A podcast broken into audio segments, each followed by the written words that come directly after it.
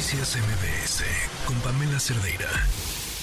Cuando hablamos de los problemas en el sector salud o de los sueños guajiros de Dinamarca, em, o los, las cifras eh, que registran cómo los mexicanos hemos estado más en salud en los últimos años, eh, por supuesto por una pandemia, pero también a falta de servicios públicos adecuados, medicamentos que atiendan las necesidades que tenemos. Poco pensamos en las historias que hay detrás de eso, a menos que uno le toque vivirla en carne propia y entonces, entonces lo entiende muy bien. Nos acompaña en la línea Nancy, ella es mamá de Sofía. ¿Cómo estás Nancy? Gracias por acompañarnos. Hola, ¿qué tal? Muy buenas tardes.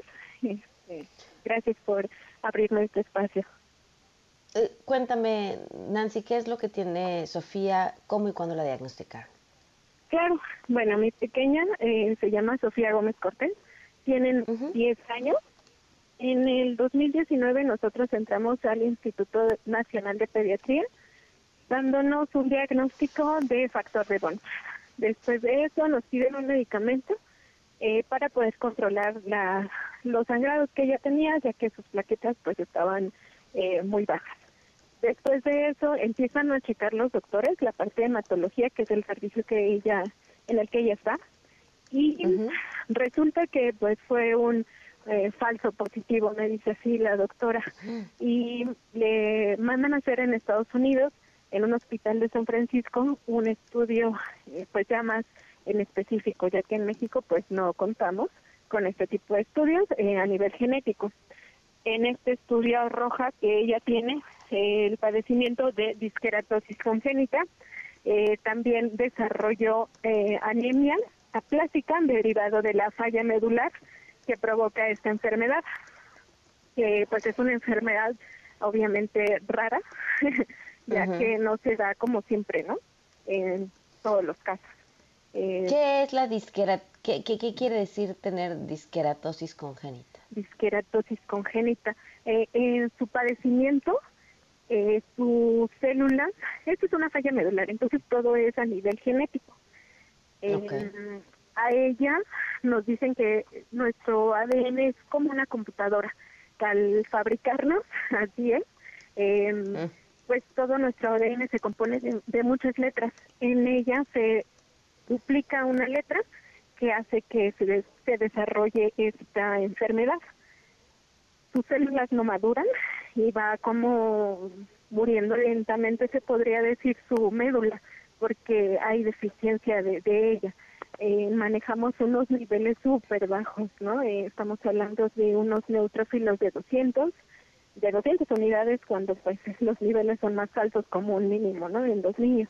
Igual en cuanto a plaquetas maneja mi niña un total de 22 mil, 29, eh, eh dependiendo cómo, cómo vaya pues evolucionando su, su enfermedad, ¿verdad?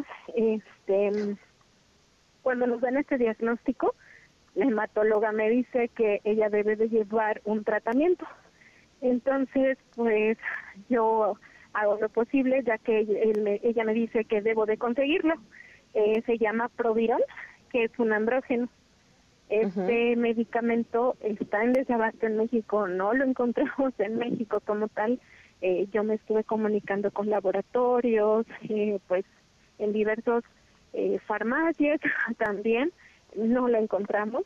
Em, a esto yo llego a una parte em, en la cual pues me me empieza pues obviamente a empapar de información en la cual yo veo que en la parte de los gimnasios, fisicoculturistas, la parte deportiva ocupa mucho este andrógeno y pues contacto a una, persona para poder eh, pues adquirir el medicamento.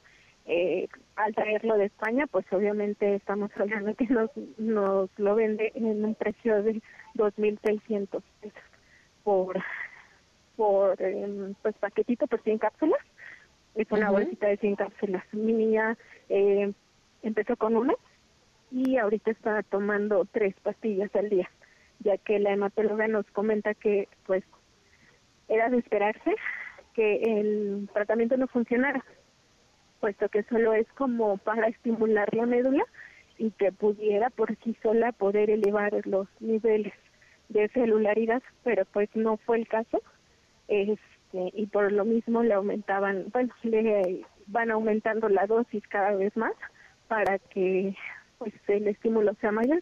Sin embargo, Pero entonces lo estás consiguiendo todo tú por fuera y has iniciado un proceso legal para que el hospital te dé el medicamento que tu hija necesita. Así es, así es.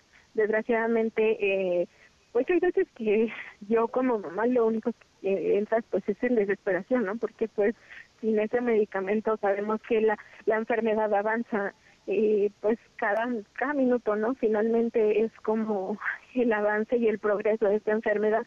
Nosotros conocimos también en el hospital otro caso de otra niña, en la cual sus papás por, eh, por la distancia, pues no podían adquirir el medicamento. Entonces avanzó muy rápido la enfermedad, la niña requería ya de transfusiones sanguíneas más seguidas. Eh, la cura que me dan ellos, o parte del tratamiento como que buscan de la cura, porque igual no se sabe demasiado de la enfermedad, es el, la, el trasplante de médula ósea. Y este tipo de procesos pues se corren también muchísimos riesgos, ¿no? Eh, hay una enfermedad incluso que es injerto contra huésped, en el cual si llega a pasar, eh, tus órganos se ven eh, pues dañados, ¿no? Que, que puedas tener una falla renal en el hígado, tus pulmones, que puedas desarrollar pues más cosas, ¿no? Que a lo mejor no lo tenías, pero por desgracia por esta enfermedad que se desarrolla con el trasplante de médula, pues lo puedas tener más adelante, ¿no?